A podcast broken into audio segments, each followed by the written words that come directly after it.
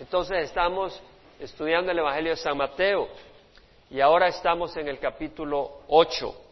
Mateo presenta al Señor en los primeros cuatro capítulos de su Evangelio y en el quinto, sexto, séptimo capítulo nos habla del mensaje del Señor, del carácter, de la actitud que Él se complace, la actitud que le complace al Señor que tengamos los cristianos. En el capítulo 8 y 9, eh, Mateo empieza a, mostrarnos el poder del Señor a través de esas obras milagrosas. Y hemos enfatizado, y lo vuelvo a hacer para que usted no se confunda cuando agarra los cuatro evangelios, Mateo no lo hace exactamente en un orden, cronológico estricto. De hecho, cuando empezamos a estudiar los primeros tres milagros que el Señor hace, que, que narra Mateo del Señor en el capítulo 8, eh, la, sanación del leproso, eh, la sanación del centurión, del criado del centurión y la sanación de la suegra de Pedro, no ocurren en ese orden cronológico. Vimos que nuestro Señor estaba, se radicó en Capernaum, que está al noroeste de Galilea, del mar de Galilea, y luego anduvo enseñando en sus sinagogas por toda Galilea, enseñando la palabra y proclamando el Evangelio del Reino y sanando toda enfermedad y toda dolencia, y grandes multitudes le seguían. Vimos eso. Y, luego vemos de que el Señor sube al monte y pasa la noche en oración y en la mañana llama a sus discípulos y escoge a sus doce apóstoles. Había una gran multitud de discípulos, una gran multitud, muchedumbre de gente que le seguía por los milagros y por oír sus palabras. El Señor le habla a sus discípulos eh, y ese, es eh, narrado en lo que se conoce como el Sermón del Monte y eh, baja del monte y cuando llega a Capernaum, ahí sana al criado del centurión. Ese es el orden cronológico. Eh, la curación del leproso es antes de escoger a sus apóstoles y de dar el, sermón del monte. Lo hace cuando está en las ciudades, eh, de ciudad en ciudad en el área de Galilea. Y la sanidad de la suegra de Pedro ocurre antes que saliera a las ciudades vecinas a Galilea. Amén, recordamos esto. ¿Y por qué menciono todo esto? Porque es importante. Si usted va a decir que hay contradicciones, antes de decir que haya contradicciones, estudie la palabra del Señor y se va a dar cuenta que cada uno, guiado por el Espíritu Santo, presenta el Evangelio, no exactamente, sino sería una copia, pero presenta distintos aspectos y distintos énfasis ya le di el énfasis con que Mateo está presentando su Evangelio. Vamos a ver ahora que el Señor, en el versículo 18, dice, viendo Jesús una multitud a su alrededor, dio orden de pasar al otro lado. Y acá nos va a dar una interacción del Señor con algunos de sus discípulos, luego habla del milagro, Mateo nos habla del milagro en que Jesús calma una tempestad y cuando exorciza o elimina o saca demonios de endemoniados en el área de Gadara. Estos dos milagros que vienen, donde Jesús calma la tempestad y donde libra a los endemoniados, ocurren efectivamente eh, cuando ya regresa de haber escogido a sus apóstoles y cuando ya regresa de haber dado el sermón del monte. Así que esto sí ocurre en ese orden cronológico. Sin embargo, cuando el Señor habla en los primeros versículos del 19 al 22, esa interacción que tiene con algunos discípulos sobre la demanda del discipulado, eh, Lucas lo pone posteriormente. Y es probable que sea posteriormente, que ocurrió hasta después de la transfiguración del Señor, que ocurre mucho después, cuando Jesús ya va definido y pone su cara como pedernal hacia Jerusalén para ir a su crucifixión, que eso menciona Lucas en el capítulo 9. Sin embargo, acá lo incluye Mateo, y está bien, eh, el Espíritu lo mueve a incluirlo acá, porque ya le dijimos que Mateo lo que está poniendo son escenas del Señor, no necesariamente en orden cronológico. Y vemos que dice, viendo Jesús una multitud a su alrededor, dio orden de pasar al otro lado. Y un escriba se le acercó. Del 19 al 22 es un, inserto, un injerto, se ha injertado esto, que cronológicamente pienso yo no coincide ahí. Eh, el 18 continuaría en el 23, cuando entró Jesús en la barca sus discípulos le siguieron, o sea, del 18 al 23, donde dice, viendo Jesús una multitud a su alrededor, dio orden de pasar al otro lado, versículo 23, cuando Jesús entró en la barca, sus discípulos le siguieron. Ese es el orden cronológico, pero ahí injerta Mateo la demanda del discipulado y está perfectamente bien, no hay ninguna razón para no hacerlo si el Espíritu decide hacerlo. Y dice, y un escriba se le acercó y le dijo, Maestro, te seguiré a donde quiera que vayas. Qué bueno, ¿verdad? Qué buena, qué buena disponibilidad. Maestro, te seguiré a donde quiera que vayas. Y Jesús le dijo, las zorras tienen madrigueras y las aves del cielo nidos, pero el Hijo del Hombre no tiene ni a dónde recostar su cabeza.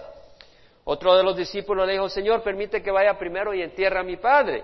Jesús le dijo, sígueme y deja que los muertos entierren a sus muertos. Realmente hay una gran cantidad de cosas que podemos aprender. La primera observación que hago es en el versículo 20, donde dijo Jesús, cuando dice, maestro, te seguiré a donde quiera que vayas, y Jesús dice, las zorras tienen madrigueras y las aves del cielo tienen nidos, pero el Hijo del Hombre no tiene a dónde recostar su cabeza. Quiero traer un énfasis a la palabra y la frase que usa Jesús, el Hijo del Hombre. Póngase atención, no dice el Hijo de Dios, aunque es el Hijo de Dios. Pero el Hijo del Hombre está enfatizando la humanidad de Jesucristo. Jesús fue hombre. Jesús tomó un cuerpo humano, perfectamente humano. Jesús sufrió. Jesús entiende nuestro sufrimiento, Jesús entiende nuestras tentaciones. Él fue llevado al desierto a ser tentado como nosotros.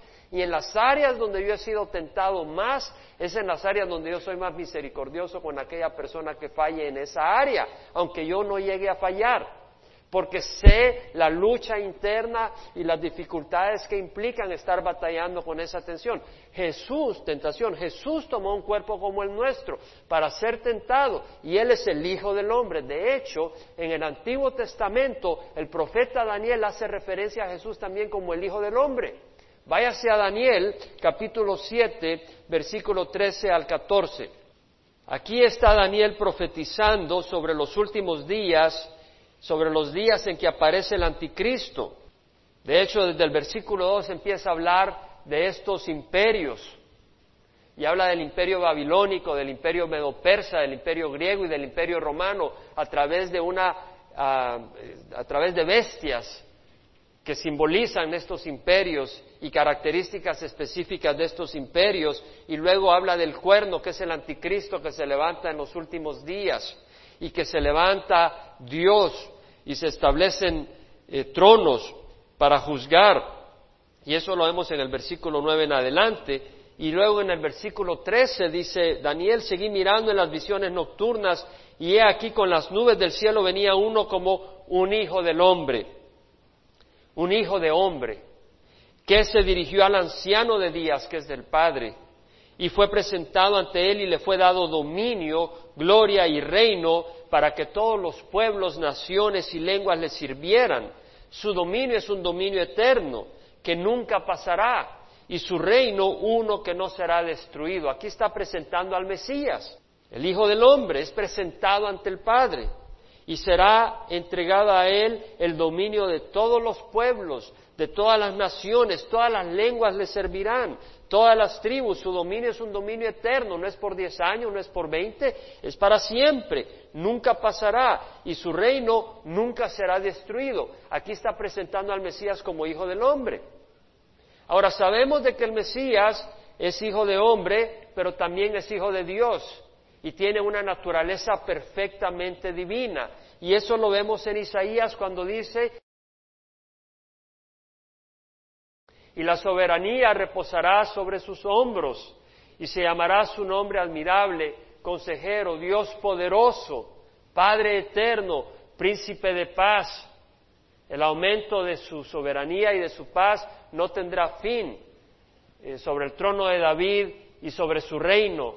Para afianzarlo y sostenerlo con el derecho y de la justicia, el celo de Jehová hará esto. Entonces vemos de que Isaías hace referencia al, descendiente de David, que, dice, un niño nos ha nacido, es un niño, pero es un hijo, es un hijo, es el hijo de alguien, y luego dice, se llamará su nombre Dios poderoso, Padre eterno. o sea, está hablando de que es un Dios y solo hay un Dios, entonces es el Hijo de Dios. Y vemos que también Miqueas lo introduce, pero tú Belén Efrata, aunque eres pequeña, Miqueas capítulo 5 versículo 2, aunque eres pequeña entre las familias de Judá, de ti me saldrá uno que ha de ser gobernante de Israel cuyos días, cuyos orígenes son desde tiempos antiguos, desde los días de la eternidad. Entonces nos está diciendo que ese Mesías viene de la eternidad, o sea que nunca ha sido creado, viene desde que no existe el tiempo. Entonces vemos que aún el mismo apóstol Juan dice en el principio estaba el verbo, el verbo estaba con Dios y el verbo era Dios. Entonces vemos de que el verbo es, era Dios y Dios no puede dejar de ser. Era Dios y es Dios. Pero cuando vamos a Filipenses capítulo 2, leemos esta explicación. Versículo 5, haya pues en vosotros esta actitud que hubo también en Cristo Jesús, el cual aunque existía en forma de Dios, no consideró el ser igual a Dios como algo a que aferrarse. Él era igual a Dios, sino que se despojó a sí mismo. Es decir, Él dejó sus privilegios, no dejó de ser Dios, porque no puede dejar de ser Dios, pero sus privilegios los puso aparte. ¿No? Es como que un rey eh, sea muy conocido, muy poderoso, pero eh, deja de usar todos sus privilegios, ¿no? Y empieza a caminar como un mendigo en la calle y a depender de que la gente lo alimente. Él puede hacer eso. Y vemos que Jesús dejó sus privilegios de poder de Dios y dice que se despojó a sí mismo tomando forma de siervo de un siervo, de un sirviente, haciéndose semejante a los hombres y habiendo sido hallado en forma de hombre, se humilló a sí mismo, haciéndose obediente hasta la muerte y muerte de cruz. Vemos que nuestro Señor Jesucristo se hizo obediente, tenía que tomar un cuerpo para morir y presentarlo en la cruz como un sacrificio aceptable por nuestros pecados. Entonces vemos que el Hijo del Hombre es un buen término, porque no disminuye quien Dios es, sino que muestra su gran amor por la humanidad, que toma un cuerpo humano y como un hombre llega y sufre y muere en la cruz. Porque algunos al principio negaban de que Jesús tuvo una humanidad real, pero esa es una falsedad, esa es una aberración doctrinal. Jesús sí fue hecho hombre, y Jesús también es Dios. Hay algunos que niegan que es Dios, pero para negar que es Dios tienen que negar la escritura. Entonces, para mí es muy difícil entender la encarnación de Dios. Que Dios tome un cuerpo humano y sea Dios y sea hombre, yo no lo puedo entender. Eso es algo demasiado grande para mi mente humana, pero mi Dios es tan grande que si lo dice yo lo creo, no lo voy a dudar. No voy a ser tan arrogante como para dudar la palabra de mi Dios.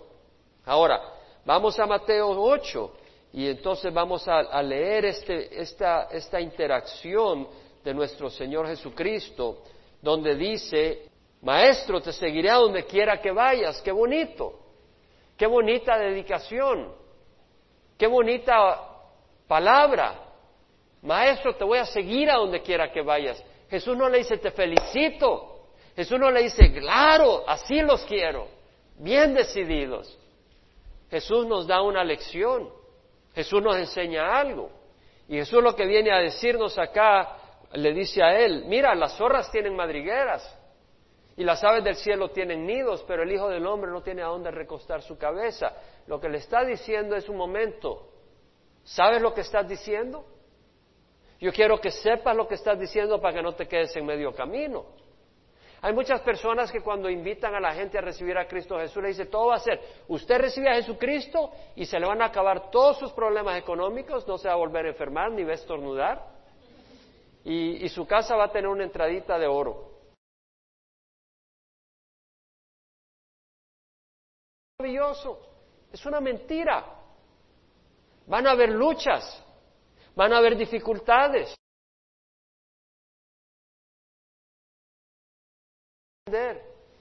¿Verdad? Y dice, eh, maestro, te seguirá donde quiera que vayas, Tal vez está pensando, él es un maestro increíble, es un tremendo rabino. Y los rabinos tenían fama, los, famosos, los escribas, eh, tenían prestigio, probablemente su bonita mansión. Pero el Señor dice, no, no es así conmigo.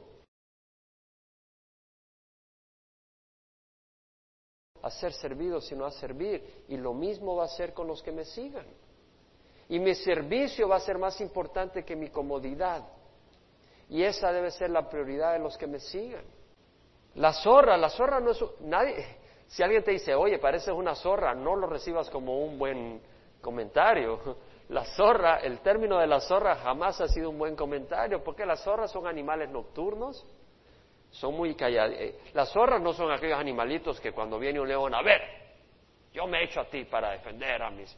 No, la zorra, la zorra es sinvergüenza, es a los pollitos a los que se agarra se va ahí toda calladita, toda secretiva y ¡chas! se los agarra, se chupa los huevos de los pollitos, a los pajaritos, a los conejitos, a los animalitos ahí, sale detrás de ellos y se los vuela, ¿no? Eh, entonces cuando te dicen, eres una zorra, no es lo mejor. Y si las zorras tienen madrigueras, pero el Hijo del Hombre no tiene a dónde recostar su cabeza. O los pajaritos, bueno, los pajaritos no hacen mayor cosa que adornar, ¿verdad? Son muy lindos, adornan, son bonitos, pero el Señor Jesucristo no vino más que adornar. Jesucristo vino de su trono. Él es el creador del universo. Y Él no tiene la comodidad que tuvieron las aves. Las aves tienen nidos y el Señor dice, las aves tienen nidos, pero el Hijo del Hombre no tiene a dónde recostar su cabeza. Le está dando a entender a este hombre que las cosas en el reino de los cielos es distinto que cómo se manejan las cosas en este mundo. Le dice, piénsalo. Si tú crees que venir a Jesucristo es simplemente algo similar y tus conceptos están de acuerdo al mundo, considéralo porque no es así. Cuenta el costo, dice el Señor. A mi padre. Jesús le dijo, sígueme y deja que los muertos entierren a los muertos. No se le había muerto su papá lo que estaba diciendo este hombre es, mira, mi papá ya está mayor de edad, déjame que pase los últimos años con él. Y cuando él se muera, yo voy y te sigo, porque de todas maneras tú estás joven. Jesús tenía 30, 30 años y dice, bueno, tal vez son cinco años más que le quedan al viejo, eh, me quedo con él, disfruto unos años con él y así también me quedo con la herencia, no va a ser que se la lleve mi otro hermano, me quedo con mi herencia y de ahí te sigo. ¿verdad? Y el Señor le dice, mira, eh, tú sígueme y deja que los muertos entierren a los muertos. Lo que está diciendo el Señor es, es más importante que prediques el Evangelio y le des vida a los que están espiritualmente muertos a que esperes a que tu papá se muera o a que pasen los últimos años con tu papá. Que está diciendo el Señor, hay una prioridad muy distinta. Hay que contar el costo. Hermanos, el Señor es precioso. Falta de indicar, nadie de nosotros tiene el poder para seguir al Señor aparte de la ayuda del Espíritu Santo.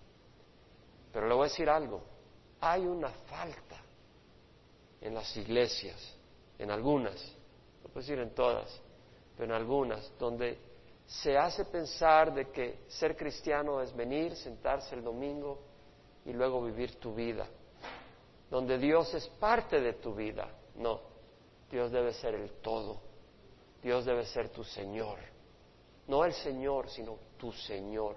Dios debe gobernar tu vida. Y si no lo es, no es tu Señor. Y si Dios no es tu Señor, alguien más es tu Señor. Él no comparte su reino. Lucas 14.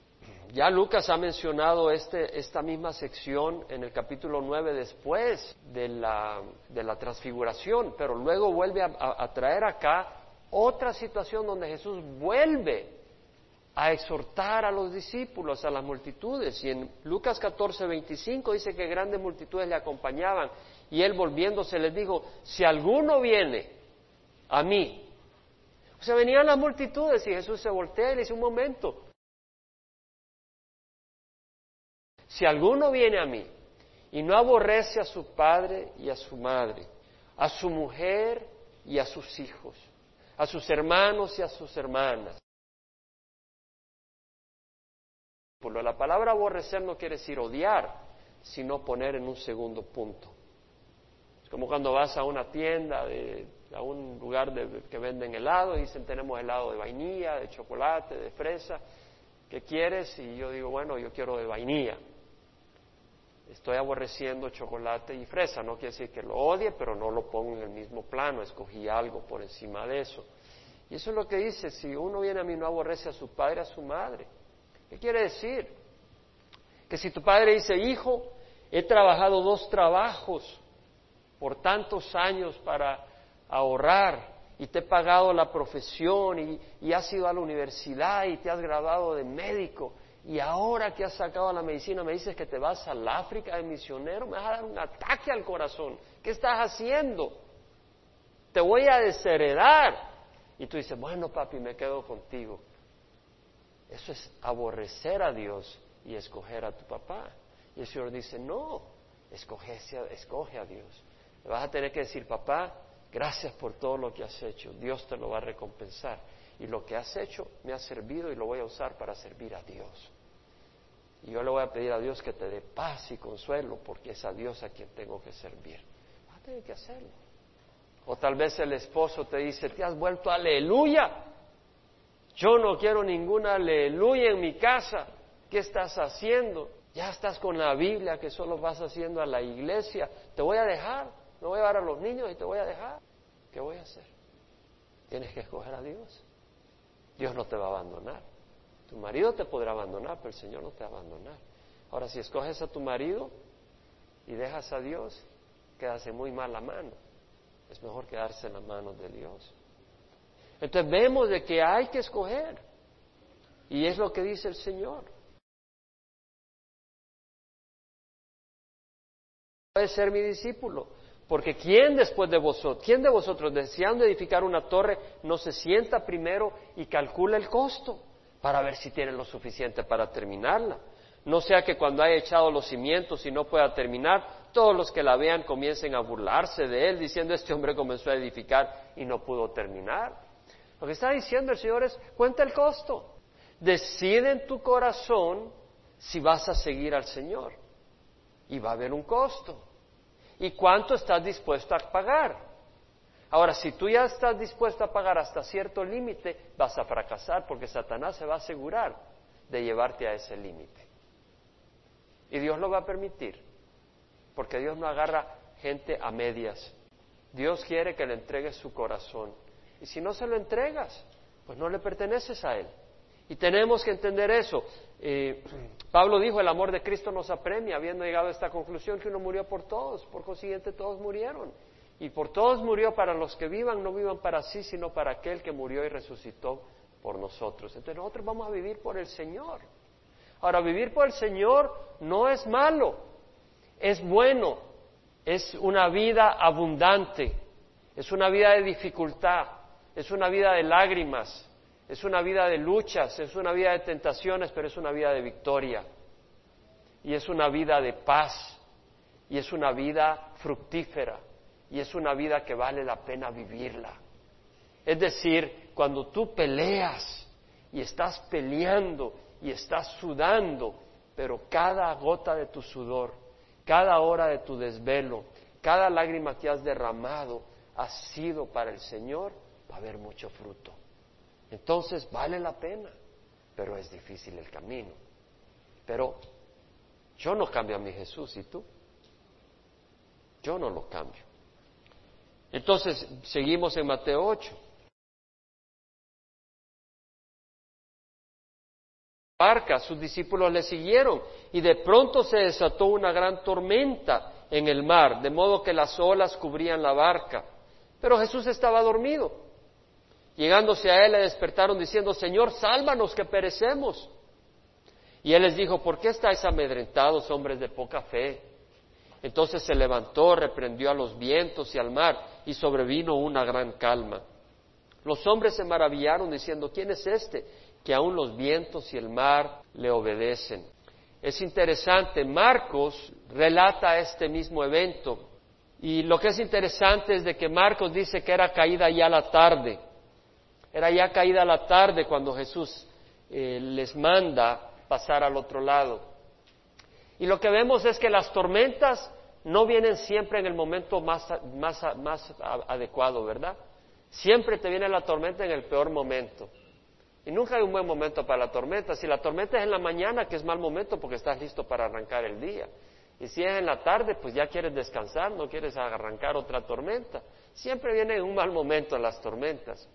Y acá vemos que es el Señor el que envía a los discípulos al lago, al otro lado, y Él va con ellos, pero vemos de que, es, que ellos están en medio de la tormenta por obedecer al Señor.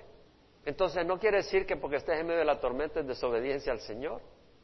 Tú puedes estar en medio de la tormenta y estás obedeciendo al Señor y el Señor está contigo. Y este es el caso eh, de los discípulos. Marcos eh, usa las siguientes palabras. Sacudimiento o terremoto en el mar, de modo que las olas cubrían la barca. Marcos dice se levantó una gran tempestad de viento. Nos aclara que es de viento y las olas se lanzaban sobre la barca de tal manera que ya se anegaba la barca. Es decir, la, palabra tempestad acá, la ilaps, es un remolino, es un viento tempestuoso, es un ataque violento de viento, no es un viento constante que sopla, no es un, eh, un vientecito por acá, sino que son vientos furiosos que irrumpen de nubes oscuras cargadas de truenos. Entonces vemos que de repente se, oscurece el panorama. El panorama puede cambiar muy bruscamente en esa región, sobre todo por el, calor del, lago, del, área, la, corriente de aire que pasa por arriba, se arman remolinos. Y vemos que se asustan y, es un gran viento. Eh, Marcos dice de que eh, le dijeron, maestro, no te importa que perezcamos. Ahora, no es una contradicción, pues no era uno solo el que estaba hablando. Algunos decían, Señor, que perecemos. Otros, Maestro, no te importa que perezcamos. Estaban asustados. Estaban realmente preocupados. Vemos que Jesús le dice, ¿por qué estáis amedrentados, hombres de poca fe? Entonces se levantó, reprendió a los vientos y el mar, y sobrevino una gran calma. Vemos de que el Señor y calma el mar violento y calma los vientos. Y no, no los está reprendiendo porque ellos hayan despertado a Jesús. Vemos que Jesús no tenía problema de dormir en medio de una gran tormenta, distinto a nosotros, ¿verdad?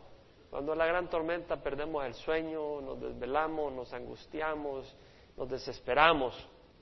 Pero acá vemos que el Señor está muy tranquilo. Vemos que el Señor se agotaba, oraba en las noches, y se cansaba, era hijo del hombre. Y vemos acá cansado, agotado, cayó como roca sobre, sobre una almohadilla que puso en la popa del barco y queda dormido, bien dormidito, sin ningún problema, tenía paz para dormir. Pero vemos de que los apóstoles están asustados y el Señor no los reprende porque lo hayan despertado a Él, pero los reprende porque ellos pierden la paz. Y de hecho, como le digo, Marcos menciona que le dice, no te importa que perezcamos. Y creo que lo que el Señor acá nos está diciendo es de que vamos a estar en tormentas, pero cuando perdemos la paz quiere decir de que hemos puesto los ojos en las circunstancias. Cuando perdemos la paz em, es, quiere decir que hemos perdido confianza en Dios, que de repente hemos pensado que Dios no nos está guardando que Dios no nos tiene en sus brazos, que Dios no nos va a cuidar. Y es bueno clamar al Señor, decir, Señor, ayúdame. Pero dice, no pierdas la paz. Ten confianza que Dios te va a sacar adelante. Y yo creo que este es un área donde todos estamos aprendiendo. ¿Verdad? Vienen crisis, nos quedamos sin trabajo, o pasa una crisis con alguna persona de nuestra familia y o en el trabajo a alguien, o dentro de la iglesia pasó esta situación, o, en el vecindario, y, nos afligimos. Y el Señor dice, yo estoy acá. Acuérdese lo que nos enseñó en Mateo, ¿verdad? Eh, donde dice, en Mateo 6, No os, versículo 25, no os preocupéis por vuestra vida, qué comeréis o qué beberéis, ni por vuestro cuerpo qué vestiréis. Dice, no es la vida más que el alimento y el cuerpo que la ropa. Mirad las aves del cielo que no siembran, ni ciegan, ni recogen en graneros, y sin embargo vuestro Padre Celestial las alimenta. ¿No sois vosotros de mucho más valor que ellas? Nos recuerda el Señor de que nosotros valemos para Él. Él derramó su sangre en la cruz por nosotros y debemos quitar los ojos de las circunstancias.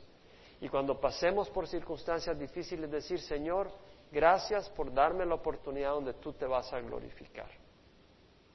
Porque a través de una circunstancia difícil, Dios se va a glorificar de una de dos maneras. O una, resolviendo el problema. O dos, dándonos el poder y la fortaleza para caminar en medio del fuego. Y en ambas se va a glorificar. Pero no tenemos que tener miedo, es lo que nos dice la palabra del Señor.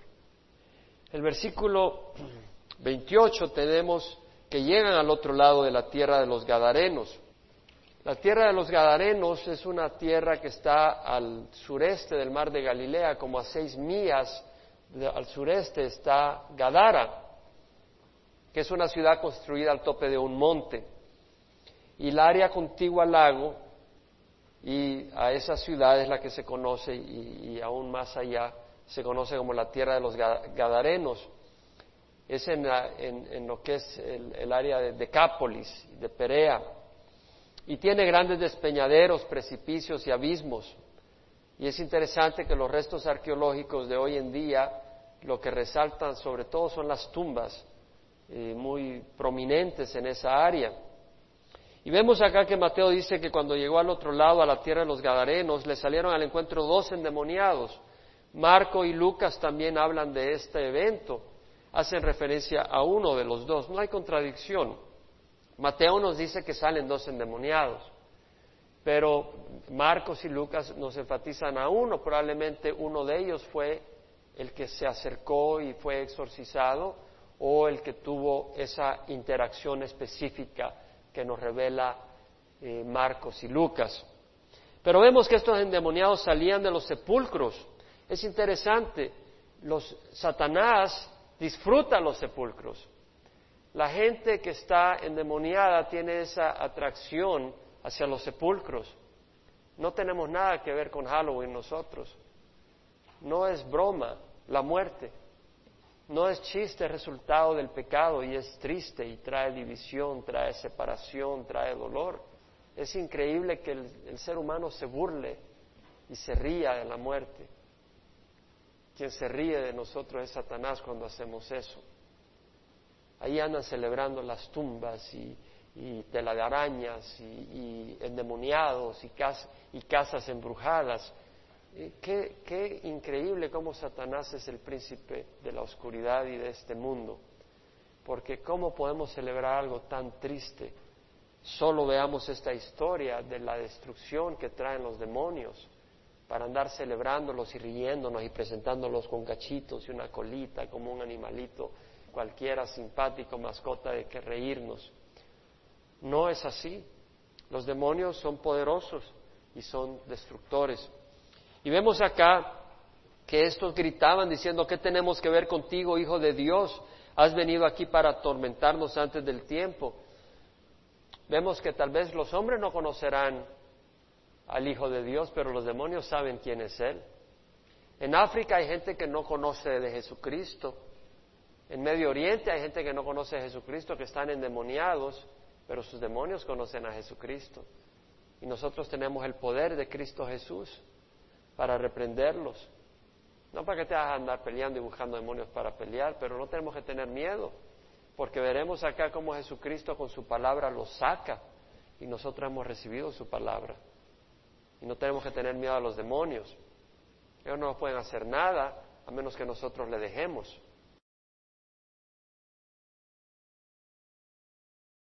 Solo si Dios lo permite para glorificar su nombre y purificar nuestra vida y moldearnos de una manera maravillosa, ¿no? Es como dijo Job, yo sé que después de este fuego saldré puro como el oro. Entonces, bendito sea. El Señor lo que Él sabe permitirle a los demonios que hagan. Pero vemos acá que estos están endemoniados, estos no tenían al Señor porque Jesús no comparte su, su, su templo con nadie, somos templo del Espíritu Santo. ¿Cómo vas a creer que los demonios van a habitar el templo del Espíritu Santo? El cristiano no está poseído por demonios, un cristiano no puede estar poseído por demonios, sí puede bofetearte el demonio como bofeteaban a Pablo, pero no te pueden poseer pues somos templo del Espíritu Santo. Pero vemos estos endemoniados, aquí están gritando, ¿qué tenemos que ver contigo, Hijo de Dios? Has venido aquí para atormentarnos antes del tiempo. Vemos que los demonios reconocen que Él es Hijo de Dios, la deidad de Jesucristo. A cierta distancia de ellos había una piara de muchos cerdos paciendo y los demonios le rogaban diciendo, si vas a echarnos fuera, mándanos a la piara de cerdos. Vemos que los demonios no quieren estar desposeídos de cuerpo, quieren estar en un cuerpo. Imagino que toda la eternidad van a estar sin ningún cuerpo y, en una aislación tremenda. Y ellos quieren por algún motivo estar en un cuerpo. Yo no sé por qué motivos. Yo no soy un espíritu desmembrado como ellos y demoníaco como ellos. Pero ellos por algún motivo necesitan tener un cuerpo, prefieren tener un cuerpo. Es la realidad. Hasta prefieren estar en cerdos. Animales pueden estar poseídos. Y él les dijo, id, y ellos salieron y entraron en los cerdos, y aquí que la piara entera se precipitó por un despeñadero al mar y perecieron en las aguas. Los mismos cerdos son llevados a hacer cosas desesperantes cuando están poseídos, y el ser humano cuando está poseído eh, está en una actitud desesperante, en una actitud, eh, bueno, yo he experimentado personas que sienten en mi corazón que están poseídas.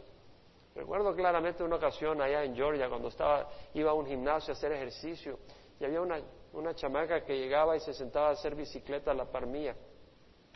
Y yo recuerdo que cada vez que se sentaba yo sentía que esa mujer tenía por lo menos unos cuantos demonios. No porque me mirara a mí o algo, no. Yo sentía en el espíritu, tenía el don de discernimiento. Esa mujer tenía que estar poseída.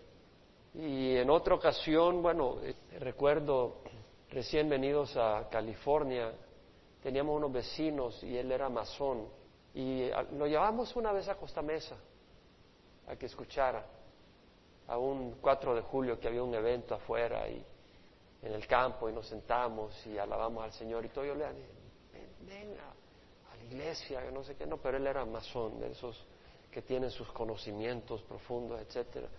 Y recuerdo que había una cosa ahí rara. Y un día dejamos de ver a su esposa y yo le digo, ¿qué pasa? Y no, no. Hasta que finalmente llegó a mi casa y me dijo, sabes, anoche se murió. Y realmente eh, ella empezó a tomar alcohol y él no la llevó al hospital hasta que prácticamente estaba en coma y se murió.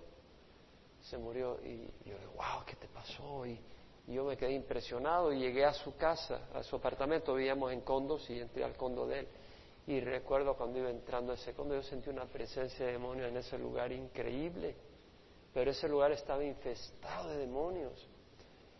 Y él me dijo, siéntate, y yo me senté, pero yo pasaba orando, no con miedo, pero orando, pues estaba en un templo de demonios. Y yo, Señor, y él me dijo, te voy a traer un libro, y iba a traer un libro. Y le digo, Bill, le digo, me dice, si te hubiera escuchado, me dijo te hubiera escuchado, me dijo. Solo eso me dijo. Pero ese lugar estaba lleno de demonios, lleno de demonios. Los demonios existen. Y no debemos de jugar con estas cosas del, del horóscopo o de, la, de ir a que te lean las cartas y todo eso. No es, nosotros tenemos algo mucho mejor. ¿Quieres conocer el futuro? Si, si, lo necesitas conocer, Dios te lo revela a través de una profecía. Y si no lo necesitas conocer, no te lo va a decir. ¿Para qué vas a buscar a demonios? Si ellos lo que quieren hacer es poseerte, dominar y, reinar sobre tu vida y controlar tu vida y destruirte. No tenemos nada que hacer con los demonios. Pero vemos la condición triste del endemoniado. Eh, vamos a Marco, que tiene una bonita descripción bastante detallada de este evento. Y dice a Marco, llegaron al otro lado del mar, capítulo 5, a la tierra de los Gadarenos y cuando él salió de la barca enseguida vino a su encuentro entre los sepulcros un hombre con un espíritu inmundo que tenía su morada entre los sepulcros, vivía entre los sepulcros. Eso es lo que hace Satanás. Satanás te saca de tu hogar, te saca de tus hermanos y te aísla. Cuidado de aislarnos. Te aísla y te hace vivir entre los sepulcros. Tal vez no físicamente, pero entre gente que está muerta, que no te puede dar nada. Y nadie podía ya atarlo ni aún con cadenas, porque muchas veces había sido atado con grillos y cadenas, pero él había roto las cadenas y destrozado los grillos y nadie era tan fuerte como para dominarlo. Vemos el poder que te puede dar Satanás, pero yo no quiero tener ese poder. Es un poder, eh, te da fortaleza. Hablaba en una ocasión con un pastor allá en Guatemala que me compartió que un pastor muy lleno del Señor que había ido a exorcizar a, a alguien y le quebró el brazo. Dice, con eh, Jaime me dice, tenía un poder sobrenatural este hombre y lo logró exorcizar.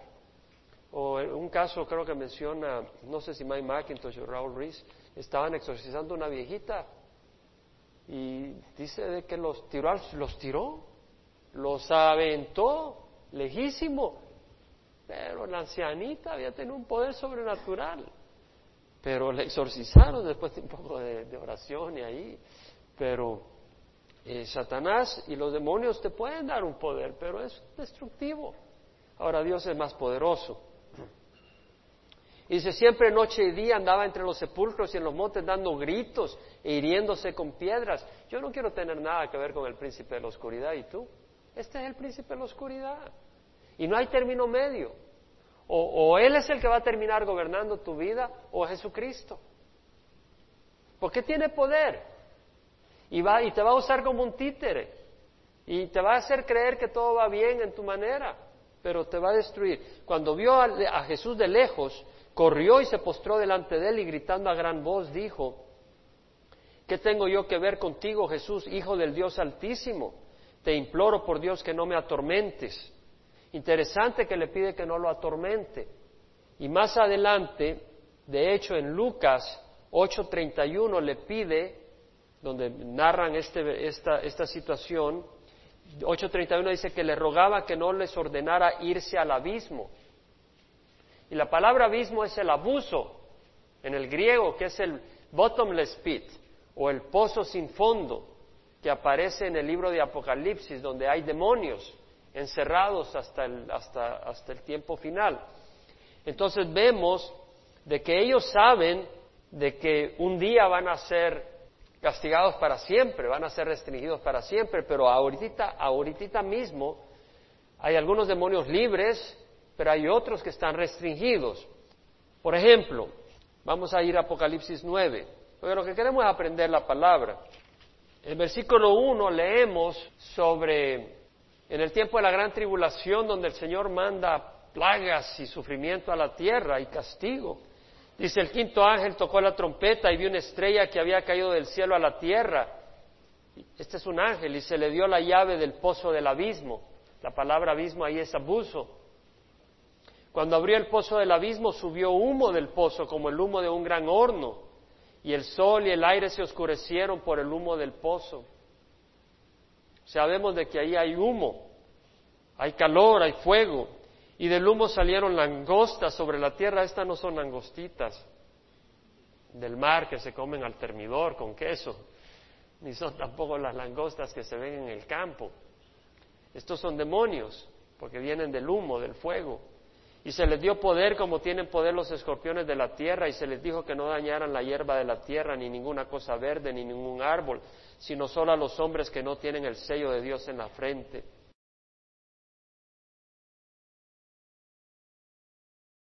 como corazas de hierro, el ruido de sus alas eran como el estruendo de carros, de muchos caballos que se lanzan en la batalla.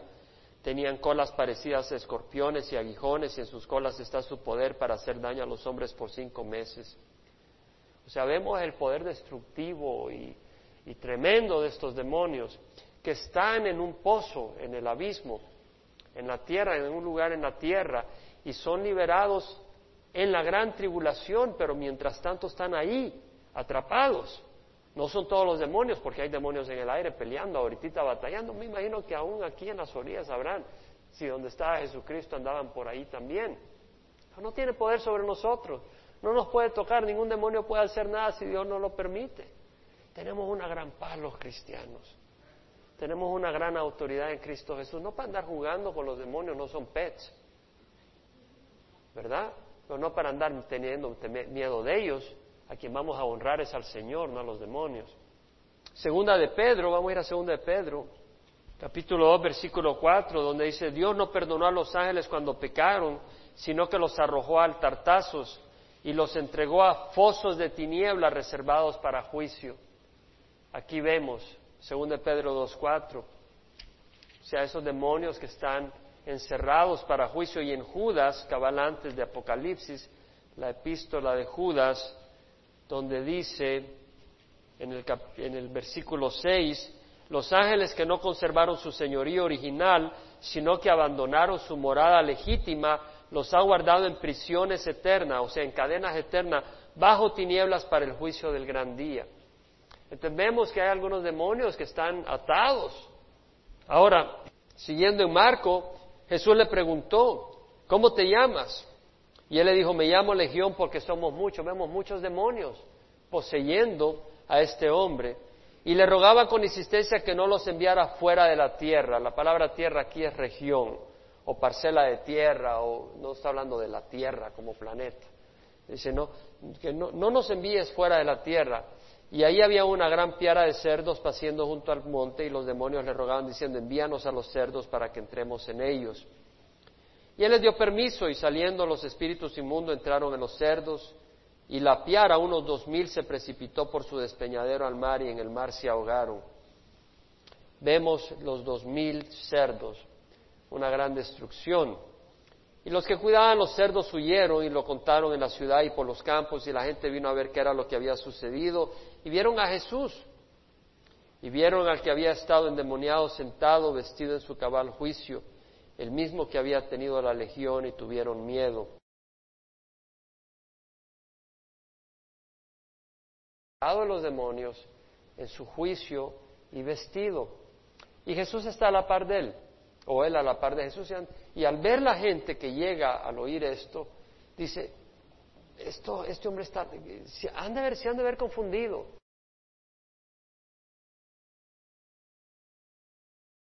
con las mismas fuerzas que atacaban a este hombre. O, tal vez algunos confundidos, ¿verdad? Lo han de haber asociado, mira, como le decían algunos judíos, este por el, príncipe, por el príncipe de los demonios hace los milagros que hace. Tal vez algunos lo han de haber asociado, mira, este es uno de ellos porque ahí los tiene controlados, confundidos. O otros, pero les intimidó ver el poder de Jesús. Algunos prefieren una religión calmada, donde tú vas, te sientas, todo bonito y te vas, pero no una relación con un Dios poderoso que demanda tu vida y que se manifiesta, y donde Dios te habla, y donde hay una manifestación poderosa de su Espíritu. Porque a ese Dios no lo puedes manipular.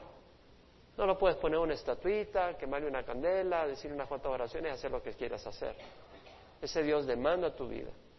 Y tal vez algunos no quieren venir a la congregación ¿Por qué? Porque ese es el Dios que predicamos y esa es la experiencia que presentamos y esa es la relación a la que invitamos. Y algunos dicen, uy, pero ¿qué me va a pasar? Tiene ese miedo, pero ese miedo viene de Satanás, porque ese Dios es un buen Dios. Y vemos de que los que le habían visto eh, describieron cómo había sucedido esto al endemoniado y los cerdos, y la gente que llegó comenzaron a rogarle que se fuera de su comarca. Qué cosa, ¿verdad? Prefirieron los cerdos que a Jesús. Y realmente no hay gente que prefiere a los cerdos que a Jesús. Hay personas que prefieren andar en pornografía que a Jesús. No me toques la pornografía. No me toques mi adulterio. Déjame a mi mujer de adulterio. No me la toques. Yo prefiero eso que a Jesús. ¿Verdad? Está prefiriendo sus cerdos que a Jesús. O yo prefiero el poder, yo prefiero la fama, y estás prefiriendo tus cerdos que a Jesús. Y, le dijeron, salte, vete. Al entrar él en la barca, el que había estado endemoniado le rogaba que le dejara acompañarle. Pero Jesús no se lo permitió, sino que le dijo, vete a tu casa, a los tuyos, y cuéntale cuán grandes cosas el Señor ha hecho por ti y cómo tuve misericordia de ti. Y cada uno de nosotros tal vez no hemos sido endemoniados, pero podemos contar lo mismo, lo que el Señor ha hecho por nosotros. Nos ha liberado del pecado. No solo nos ha liberado del castigo del pecado, pero nos ha liberado del pecado. ¿Por qué? Porque Satanás tenía no solo nuestra vida y nos había hecho pecar, pero nos tenía esclavos del pecado. Y Jesús rompió la esclavitud del pecado. De manera que ya no necesitamos pecar. No quiere decir que no tropecemos, pero ya no necesitamos pecar. Tenemos a Jesús. Y lo que Él hizo en la cruz, con su sacrificio, como dijo Pedro, por sus heridas somos sanados. Y ya no tenemos que pecar. No tenemos que ser esclavos del pecado. Entonces Jesús ha hecho grandes cosas y además nos ha dado una vida especial, una vida preciosa y no estamos bajo condenación, que es un gran regalo. Pero vemos acá de que el Señor le dice, vete a tu casa. Lo que está diciendo es, empieza en tu casa. No, no puedes guardar la fe solo para ti. Compártela con tus cónyuges, con tus hijos, con tus padres. Y luego el Señor te va a mandar a ti, sino a ti, a otros, a cada uno de sus distintos lugares, te puede mandar al condado de Orange, o te puede mandar a El Salvador, o te puede mandar a China, o te puede mandar a los países musulmanes, porque el Señor tiene compasión de los musulmanes, no de su doctrina, ni de Satanás, que los tiene ciegos, pero sí de los musulmanes y quiere que ellos vengan al arrepentimiento y conozcan al Señor. Sí, el Señor demanda, pero también el Señor bendice. Vemos cómo calma la tempestad, ¿no? Cómo con su poder reprende las olas y el viento. Y vemos cómo tiene poder para... Y tenemos un Dios poderoso.